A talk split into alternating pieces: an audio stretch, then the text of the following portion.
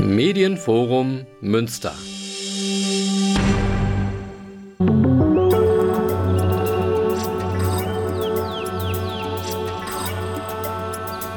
We can recall back in the mid 70s.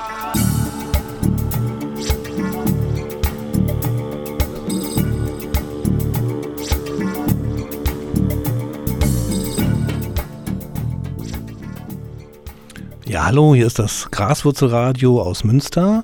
Das Graswurzelradio ist die Radiosendung der Zeitung Graswurzelrevolution und wir senden hier regelmäßig im Bürgerfunk. Die Sendung wird produziert im Medienforum Münster. Die Redaktion der Graswurzelrevolution sitzt in Münster am Breul 43 in der ISG. Und heute haben wir das Thema Anti-Atom-Bewegung und zu Gast haben wir nachher zugeschaltet Udo Buchholz aus Gronau. Hier im Studio selber haben wir an der Technik Klaus Blödo.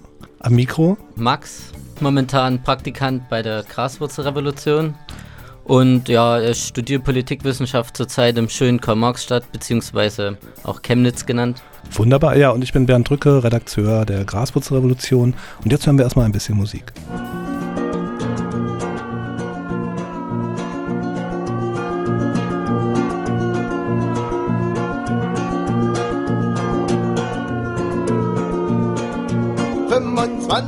Jahre Krieg, alles für den Atomausstieg.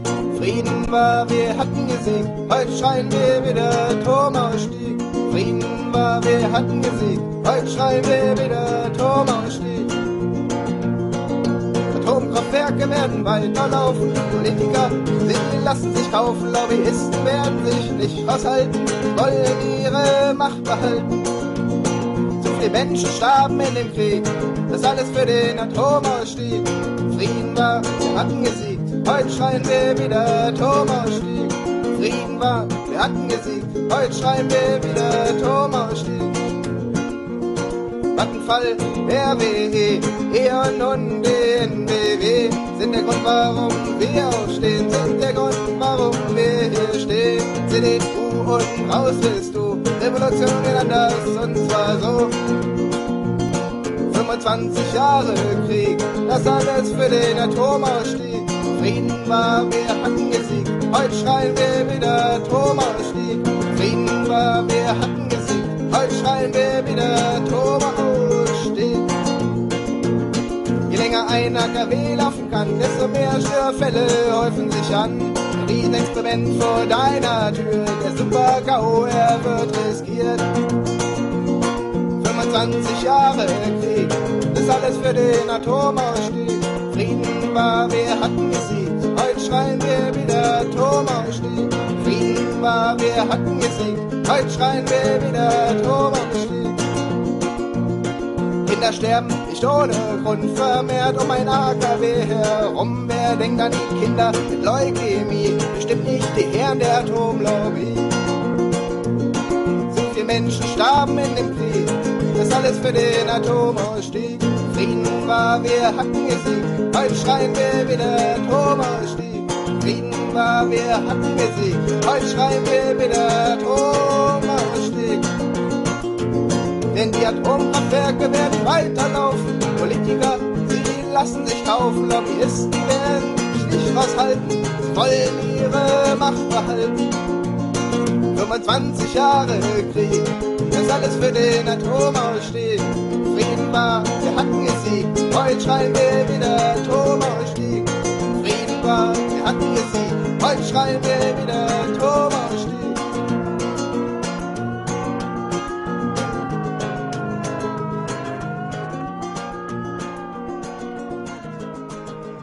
Ich fange an mit einem Zitat aus den Westfälischen Nachrichten, aus der Aprilausgabe, also aus einer Aprilausgabe 2011.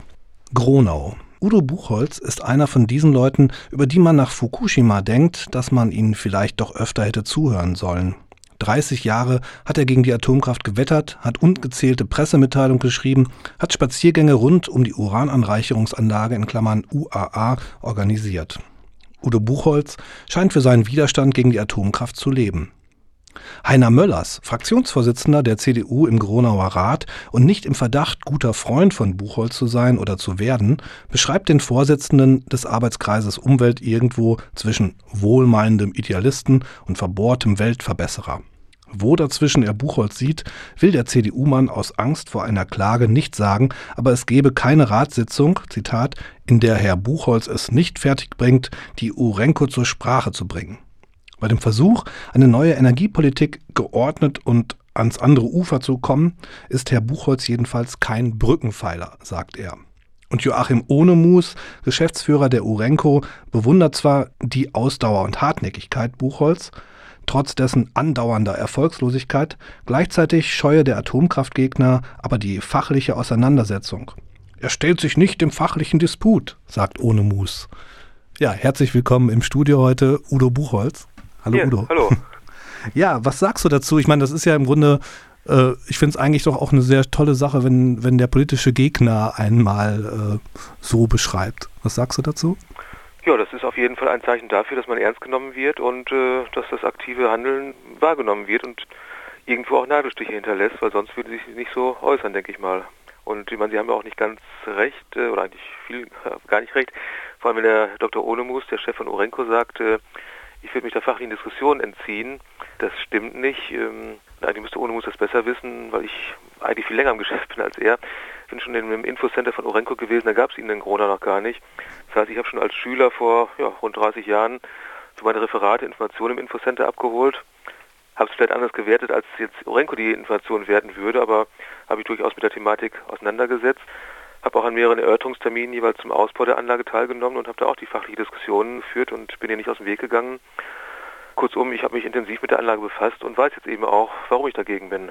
Äh, ja, liebe Udo, jetzt ist es ja natürlich auch für äh, junge Hörerinnen und für quasi Neulinge der Atombewegung auch schwierig, ähm, zum Beispiel mit Begriffen wie Urenco oder UAAA umzugehen. Könntest du da bitte einen kurzen Einblick bieten? Ja, das kann ich versuchen, wobei man natürlich da sehr weit ausholen könnte, aber ich versuche es mal kurz das und knapp zu machen. Ähm, also erstmal zur eigentlichen Anlage. Die Urananreichungsanlage hier in Gronau ist die einzige dieser Art bundesweit in ganz Deutschland. Und sie hat ganz vereinfacht den Zweck, das Natururan für den späteren Einsatz in Atomkraftwerken vorzubereiten. Das heißt also, dass das Natururan, wie es abgebaut wird, kann in den meisten Reaktoren so nicht direkt eingesetzt werden, weil es zu wenig Uran-235 enthält. Und dieser Urananteil ist für den Spaltprozess in AKWs erforderlich. Das heißt also, in der Anreichungsanlage wird der Anteil des Uran-235 von ca. 0,7 Prozent in der ganzen Uranmenge auf ungefähr 5 Prozent erhöht, also angereichert. Und dann kann das Uran später in AKWs mit dieser Konzentration eingesetzt werden. Für diese Technologie oder für die Urananreicherung gibt es verschiedene Technologien. Und 1970 haben sich die drei Länder Deutschland, Niederlande und Großbritannien zusammengetan, haben damals den Vertrag zu Almelo abgeschlossen. Almelo liegt in Holland und haben da zusammen äh, oder gemeinsam beschlossen, die Urananreicherung nach dem sogenannten Zentrifugenverfahren zu entwickeln und zu forcieren. Und das ist dann darin gemündet, dass letztlich in jedem dieser drei Staaten, äh, in Gronau in Deutschland, in Almelo in Holland und in Capenhurst in Großbritannien, jeweils eine Urananreichungsanlage gebaut wurde, die jeweils mit dem Zentrifugenverfahren arbeitet. Kurz gesagt, die Zentrifugentechnologie ist für die Atomindustrie die günstigste, weil sie im Vergleich zu anderen Technologien relativ energiesparsam arbeitet. Das heißt, der Energieeinsatz ist relativ gering und das Produkt, das angereicherte Uran, kann eben kostengünstiger produziert werden. Und der Konzern, der jetzt in diesen drei Ländern aktiv ist, die Urenco, ist insgesamt in den letzten Jahren sehr gut auf den Weltmarkt gekommen, weil eben dieser Zentrifugentechnik billiger angereichert werden kann, als es bislang zum Beispiel Franzosen oder Amerikaner mit dem sogenannten Diffusionsverfahren gemacht haben. Und der Weltmarktanteil der Firma oder des Konzerns, muss man sagen, Urenco, mit den drei Anlagen in Europa, liegt derzeit bei rund 20 oder 25 Prozent des gesamten angereichten Uranmarktes und die Tendenz steigt, weil eben, wie gesagt, Urenco relativ günstig anbieten kann. In Deutschland sieht es jetzt so aus, dass hier in Gronau die Anlage von der Urenco Deutschland äh, geführt wird. Die trägt eben ein Drittel der gesamten Urenco-Struktur. Und hinter Urenco Deutschland steckt zu 100 Prozent die Firma Uranit aus Jülich. Sitzt ganz in der Nähe von dem bekannten Kernforschungszentrum auch. Und die Uranit wiederum wird zu jeweils 50 Prozent von RWE und E.ON gehalten, also auch bekannten Energieversorgungsunternehmen. Und das heißt, man kann indirekt sagen, dass in Gronau die Anlage von RWE und E.ON betrieben wird. Und der Arbeitskreis Umwelt in Gronau, der hat sich ja vor 30 Jahren gegründet. Was war damals eure Motivation und wie bist du überhaupt in die Anti-Atom-Bewegung sozusagen hineingekommen? Kannst du da was zu erzählen?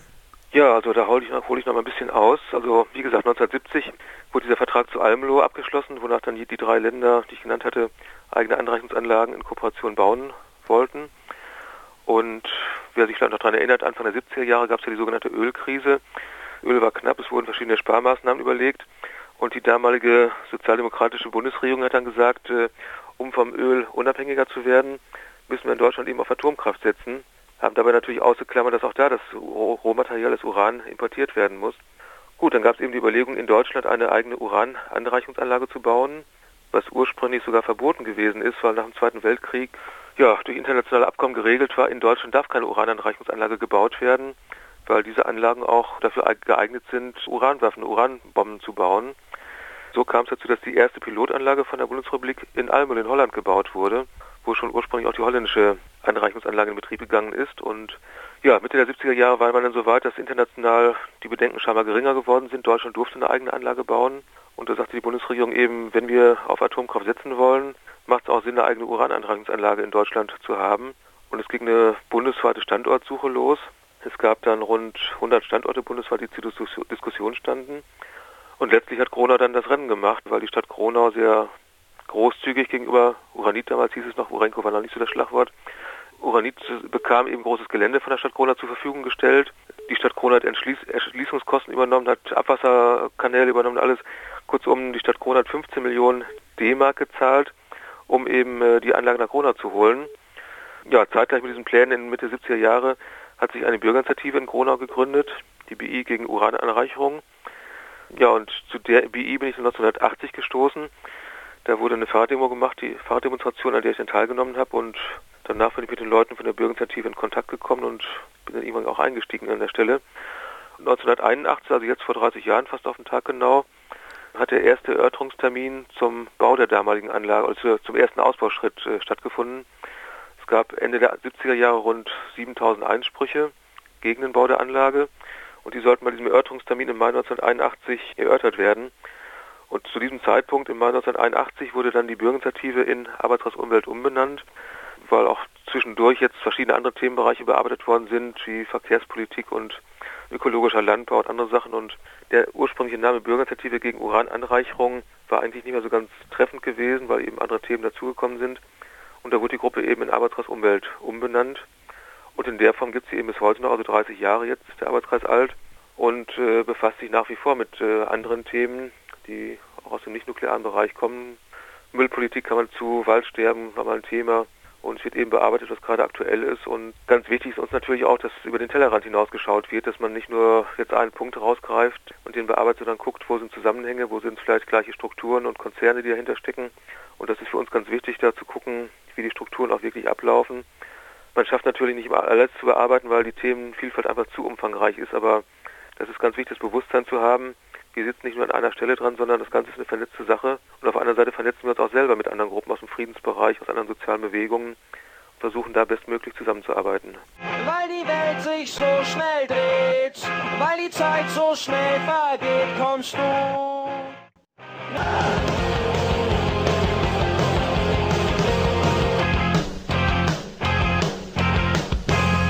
Ja, hallo, jetzt wieder das Graswurzelradio von der Zeitung Graswurzelrevolution hier aus Münster.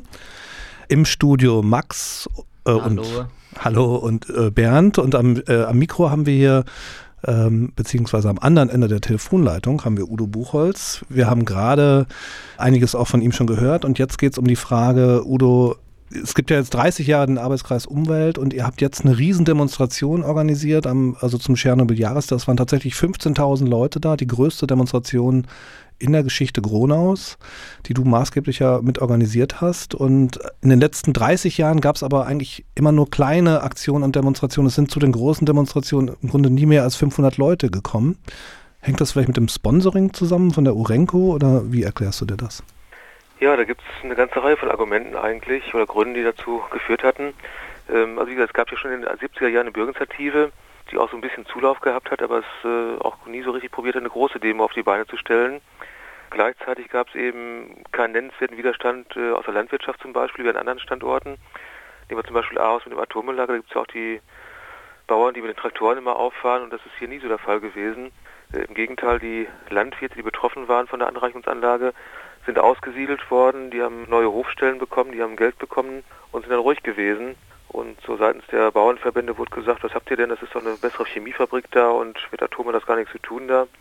Auch von Gewerkschaften oder von anderen sozialen Verbänden oder Vereinigungen gab es da keine großen Proteste. Dann Corona selber ist eine Textilarbeiterstadt gewesen, traditionell. Die Beschäftigten sind eben von der Textilindustrie abhängig gewesen, wohnen in Werkswohnungen, hatten da auch nicht so richtig gelernt, sich für ihre Interessen einzusetzen. Gleichzeitig ging auch die Textilindustrie in den 70er, 80er Jahren hier in Bach runter. Das heißt, Arbeitsplätze sind hier willkommen gewesen in Gronau. Im Stadtrat gab es auch keine großen Proteste gegen die Anlage. Das ist in den 70er Jahren mit 42 zu 1 beschlossen worden, dass die Anlage kommen soll. Also es gab also kein breites Umfeld, das jetzt so einen Protest hätte richtig auf den Weg bringen können. Und klar, wir haben in den ganzen Jahren immer wieder versucht, was auf, den, auf die Beine zu stellen. Es gab auch immer wieder Aktionen und Proteste. Man könnte sogar fast sagen, dass hier so einer der Standorte bundesweit ist, der wirklich kontinuierlich am Ball geblieben ist. Bloß der große Zulauf ist ausgeblieben. Aber so der Arbeitskreis Umwelt mit 30 Jahre als alte Bürgerinitiative hat schon einiges vorzuweisen. Gut, in den letzten Jahren gab es verstärkt Proteste gegen die Urantransporte von Gronau nach Russland. Da gab es bei vielen abfahrenden Sonderzügen kleinere Blockaden sogar mit Untermahnwachen. Dann auf der Strecke gab es Aktionen, dass sich dann eine Aktivistin da vom Baum runtergeseilt hat und der Zug angehalten hatte dann. Das hat auch mehr Öffentlichkeit auf die Anlage gebracht. Letztlich natürlich jetzt auch Fukushima hat auch noch mit mobilisierend gewirkt, dass jetzt wieder verstärkt Leute in Gronau, aber auch in der Umgebung gesagt hatten, Moment mal, da steht doch auch eine Anlage in Gronau und äh, eigentlich muss man ja auch dagegen arbeiten, weil das Uran, das in Gronau angereichert wird, liefert ja auch für oder wird für AKWs in aller Welt äh, genutzt und eingesetzt und ja, insofern lässt sich das erklären, dass jetzt der Widerstand so stark gewachsen ist. Und es kam natürlich dazu, dass die Demonstration von vornherein landesweit geplant worden ist, im bundesweiten Kontext. Es gab ja Ostermontag an vielen Atomstandorten Aktionen und Großdemonstrationen. Und in dem Rahmen ist das auf Landesebene vorbereitet worden. Es war eben eine landesweite Demonstration, zu der aus ganz NRW speziell nach Corona mobilisiert wurde. Gut, da hätten wir uns, als wir das Ende 2010 begonnen hatten zu planen, nie träumen lassen, dass es 15.000 werden könnten. So 2.000, 3.000 Leute waren in der Planung gewesen, wobei das für uns Gronauer schon auch relativ utopisch klang. Im Nachhinein dachte, na gut, 5.000 können es ja doch werden. Wir haben uns entsprechend darauf vorbereitet mit Buskonzepten und Verpflegung und was alles dann eben geplant werden muss. Aber dass es dann 15.000 werden würden, ähm, das war eine tolle Sache einfach und das spürt man auch in Corona, dass jetzt die Stimmung anders als vorher in der Stadt ist. Man wird von vielen Leuten angesprochen nach dem Motto, ja, habt ihr eine tolle Sache gemacht und wird mal Zeit, dass hier was passiert und ja, und jetzt muss man eben überlegen, wie das Ganze weiter am Leben gehalten wird und wie vielleicht auch Folgeaktionen geplant werden können, wo jetzt vielleicht noch mehr Leute aus Corona auch Mut haben, mit auf die Straße zu kommen. Ja, soweit ich weiß, sind ja auch die Grünen äh, aus Gronau aus, den Grün, aus dem Grünen Bundesverband ausgetreten, nachdem ja äh, unter Rot-Grün die Kapazitäten doch deutlich erhöht wurden der äh, mhm. Urananreichungsanlage, also eben mit Ausstieg, also eigentlich äh, hat das überhaupt gar nichts zu tun, was die SPD und grüne Regierung da gemacht hat. Kannst du dazu was erzählen? Ja, es gab eben äh, Anfang des Jahrzehnts, muss man sagen, ein neues Genehmigungsverfahren. Die Kapazität der Anreichungsanlage sollte von 1800 Tonnen Trennleistung auf 4500 Tonnen Trennleistung hochgefahren werden. Diese Trennleistung gibt eben den Faktor an, mit dem jetzt für AKWs produziert werden kann. 2005 wurde dann die unter Rot-Grün in Düsseldorf und in Berlin, Bundesregierung war ja auch Rot-Grün damals, wurde dann die Ausbaugenehmigung erteilt auf 4500 Tonnen Trennleistung. Und das ist so die Kapazität, mit der dann jährlich in Gronau für rund 30 oder 35 Atomkraftwerke Uran vorbereitet werden kann. Und äh, als die Genehmigung durch war, ich war damals selber noch ein Mitglied im Grünen Ortsverband hier in Gronau, äh, haben wir als grüner Ortsverband dann die Landes- und Bundesgrünen angeschrieben, nach dem Tenor auf der einen Seite wird die Genehmigung unter eurer Regierung erteilt wir vor Ort sind gegen die Anlage und wollen dagegen opponieren. Wie soll jetzt der Widerstand weiterlaufen, eigentlich aus eurer Sicht? Und da haben weder der Landesverband noch der Bundesverband geantwortet. Und da haben wir dann gesagt, okay, wenn ihr uns nicht braucht scheinbar, dann brauchen wir euch auch nicht mehr. Haben dann einstimmig die Auflösung des Ortsverbandes beschlossen und bis auf einen Mitglied der Grünen sind dann auch alle privat aus der Partei ausgetreten. Und wir waren damals zu zweit in der Ratsfraktion hier in Gronau und haben dann die Fraktion in GAL, also Grüne Alternative Liste, umbenannt. Und äh, zur letzten Kommunalwahl wurde dann ein Verein gegründet, eine Wählergemeinschaft, auch die GAL. Und wir haben es auch wieder geschafft, in Fraktionsstärke in den Stadtrat reinzukommen. Haben aber weiterhin keinen, ja wohl private Kontakte zu Grünen, das ist klar. Aber zur Bundespartei sind wir völlig losgelöst, kann man sagen. Ja, der Stadtrat äh, in Kronau, der ist ja auch zum größten Teil sehr CDU dominiert und jetzt ähm, herrscht ja momentan quasi eine Euphoriestimmung quasi quer durch die Parteienlandschaft, besonders halt die schwarz-gelbe Regierung versucht halt durch eine quasi Art Beschwichtigungspolitik wieder Fuß beim Banner zu fassen. Ähm, könntest du da mal deine persönliche Meinung in Bezug auf die bundesweite Politik geben, beziehungsweise wie verhält sich eigentlich der Stadtrat in Kronau zur Atomfrage, beziehungsweise zu der UAA in Kronau? Ja, gut auf Bundesebene, ich meine, sind die Verhältnisse relativ klar. CDU und FDP sind unterm Strich für den Weiterbetrieb von Atomkraftwerken und Atomanlagen. Die Opposition ist mehr oder weniger dagegen, wobei man immer genau hinschauen muss, wer jetzt wann wie dagegen äh, spricht und ob das Wahltaktik sein kann oder was ernst gemeint ist. Wichtig ist auf jeden Fall, dass der Druck der Straße weiter ausgebaut wird oder aufrechtgehalten bleibt. Es gab ja jetzt seit Wochen die Montagsmahnwachen in vielen Städten. Es gab die großen Demonstrationen Ostermontag. Und es wird ja auch am 28. Mai bundesweit die dezentralen Demos geben, die auch unter anderem Münster stattfinden. Also da ist eben sicherlich Bewegung drin in der Bundespolitik. Nur es ist wirklich wichtig, dass dann weiterhin gezeigt wird, die Bevölkerung ist gegen die Atomanlagen. Man darf sie nicht mit irgendwelchen Kuhhandeln zufrieden geben, dass jetzt vielleicht ein oder zwei Bauernopfer gegeben werden und wirklich die ältesten AKWs nur stillgelegt werden, sondern auch die sogenannten neuen AKWs sind mittlerweile auch schon um die 25 Jahre alt. In unserer Region ist es zum Beispiel das AKW Lingen 2, das auch schon seit Ende der 80er Jahre in Betrieb ist. Und da muss man sehen, dass es in Lingen ja auch ein altes AKW gibt oder gab, das ist stillgelegt. Das war auch schon seit den 60er Jahren in Betrieb war. Das heißt, die Bevölkerung in Lingen und ja, Umgebung Münsterland, Emsland wird von Lingen aus auch schon seit 50 Jahren bestrahlt und da ist das eine Verhöhnung eigentlich zu sagen, Lingen ist ein neues AKW, das ist alles nicht so schlimm da. Also auch die sogenannten neuen AKWs sind Alt-AKWs und müssen sofort stillgelegt werden. Vor Ort in Gronau sieht es ein bisschen durchwachsen aus. Es gab bis zur letzten Kommunalwahl 2009 eine satte CDU-Mehrheit im Stadtrat. Die konnte nach 15 Jahren endlich gekippt werden 2009. Das heißt, wir haben jetzt in Gronau zumindest eine rein rechnerische Mehrheit von sechs anderen Fraktionen. Also wir haben insgesamt sieben Fraktionen im Stadtrat hier in Gronau. Nur diese sechs Fraktionen sind auch sehr unterschiedlich zusammengesetzt. Natürlich, es geht eben von Linke bis FDP. Da ist es natürlich gerade in der Atomfrage schwierig, auf einen Nenner zu kommen. Nichtsdestotrotz ist es gelungen, durch Anträge der GAL einen Beschluss der Stadt Gronau gegen den Bau eines neuen AKW in Borsel in Holland äh, zu erwirken. Und die Stadt Gronau hat auch wiederholt Einsprüche gegen den Ausbau der Uraneinreichungsanlage in Almelo erhoben. Das sind schon mal Signale, die ganz gut in Holland ankommen, auch bei den dortigen Bürgerinitiativen. Das heißt, wir haben im Prinzip hier wechselnde Mehrheiten in Gronau, aber wichtig ist, dass dieser große schwarze Block erstmal weg ist und zumindest rein rechnerisch quer durch Fraktionen neue Mehrheiten denkbar sind. Problem ist natürlich jetzt, was die Anreichungsanlage angeht. Die Stadt Kronau ist nicht Genehmigungsbehörde. Da ist das Land NRW zuständig, speziell der Wirtschaftsminister Vogtsberger. Ja, da muss eben der öffentliche Druck weiter auf die Landesregierung und speziell auf das Wirtschaftsministerium und den Wirtschaftsminister gerichtet werden. Aus unserer Sicht hat er durchaus die Möglichkeit, die Betriebsgenehmigungen aufzuheben. Es gibt zahlreiche Argumente gegen die Anlage. Das fängt da an, dass die Anlage nicht gegen Flugzeugabstürze gesichert ist und endet beim fehlenden Entsorgungskonzept. Das heißt, die auch hier in Gronau wird in großen Mengen Atommüll produziert, für den es keine Endlager gibt. Und da sagen wir, also die Anlage ist nicht vertretbar, die muss eigentlich sofort stillgelegt werden. Die Freiheit. Die Freiheit. Das sehen wir daran, wie weit ein Mensch geht, um die Freiheit zurückzuerlangen, die man ihm genommen hat. Sie werden ihre Ketten zerbrechen. Sie werden ihre Feinde dezimieren. Sie werden wieder und wieder und wieder gegen alle Hindernisse, gegen alle Vorteile versuchen, nach Hause zu kommen, nach Hause zu kommen, nach Hause zu kommen. Hallo, hier ist wieder Radio Graswurzelrevolution aus Münster. Am Mikrofon Max und Ja, hallo. Bernd, genau. Und an der Technik Klaus Blödo. Und dann haben wir natürlich noch zugeschaltet aus Gronau immer noch Udo Buchholz Ja, hallo.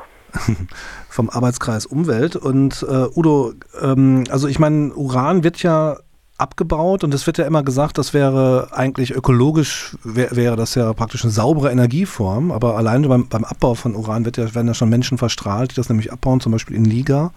Und du organisierst ja auch ziemlich viele Aktionen, zum Beispiel gegen diese Urantransporte, die dann eben zum Beispiel aus, ja, kannst du vielleicht darüber was erzählen, über die Urantransporte nach Gronau und von Gronau weg? Ja, ja, also wie gesagt, die Atomindustrie stellt immer die ganze, das Ganze sauber und ordentlich dar. Klar, man sieht auch keine Strahlung, man sieht keinen erkennbaren schmutzigen Dreck oder so. nur vergessen wird oder ausgeklammert wird, wie du schon sagst, dass der Uranabbau unter extremen Bedingungen vollzogen wird. Sowohl für die Menschen und Umwelt ähm, ist das äh, sehr negativ. Und wir hatten vor zwei Jahren auch jemand aus Niger in Gronau zum Vortrag gehabt und das auch sehr drastisch dargestellt, wie der Uranabbau vollzogen wird. Sind riesige Abraumhalden, die vor sich hinstrahlen. Der Wind weht die radioaktiven Partikel in die ganzen Wohngebiete rein. Da wird der Abraum zum Straßenbau benutzt. Das heißt, man läuft und fährt über die verseuchten Straßen hinweg. Gewässer werden verseucht, Lebensmittel werden verseucht da. Also es ist schon ziemlich extrem das Ganze da und gleichzeitig sind die Leute abhängig von diesen Minen, weil andere Arbeitsplätze gibt es nicht und äh, soziale Absicherungen sowieso nicht. Das heißt, ja, die sind darauf angewiesen, diesen Minen zu arbeiten, die Leute, ob sie wollen oder nicht dann. Und fangen sich dann die wildesten Krankheitsbilder dann da ein. Auf der anderen Seite der Atommüll, der auch in Grona anfällt, muss auch irgendwo bleiben, strahlt auch ständig vor sich hin. In Grona selber darf das sogenannte abgereicherte Uran Hexafluorid in Containern unter freiem Himmel gelagert werden. Mehrere 10.000 Tonnen dürfen da gelagert werden, also Tonnen als Gewichtseinheit. Um den Hof hier relativ frei zu halten, hat Urenco in den letzten Jahren knapp 30.000 Tonnen von dem Uranhexafluorid nach Russland transportieren lassen. Da kam das in verschiedene Atomzentren hin und liegt da teilweise jetzt unter freiem Himmel. Aber Urenco kann sagen, was habt ihr denn? Hier ist doch gar nicht so viel und äh, so schlimm ist das Ganze gar nicht. Gleichzeitig soll jetzt ab Ende 2011 in Krona ein Zwischenlager gebaut werden, in dem 60.000 Tonnen Uranoxid noch gelagert werden sollen. Bislang arbeitet Urenco in Grona nur mit Uranhexafluorid.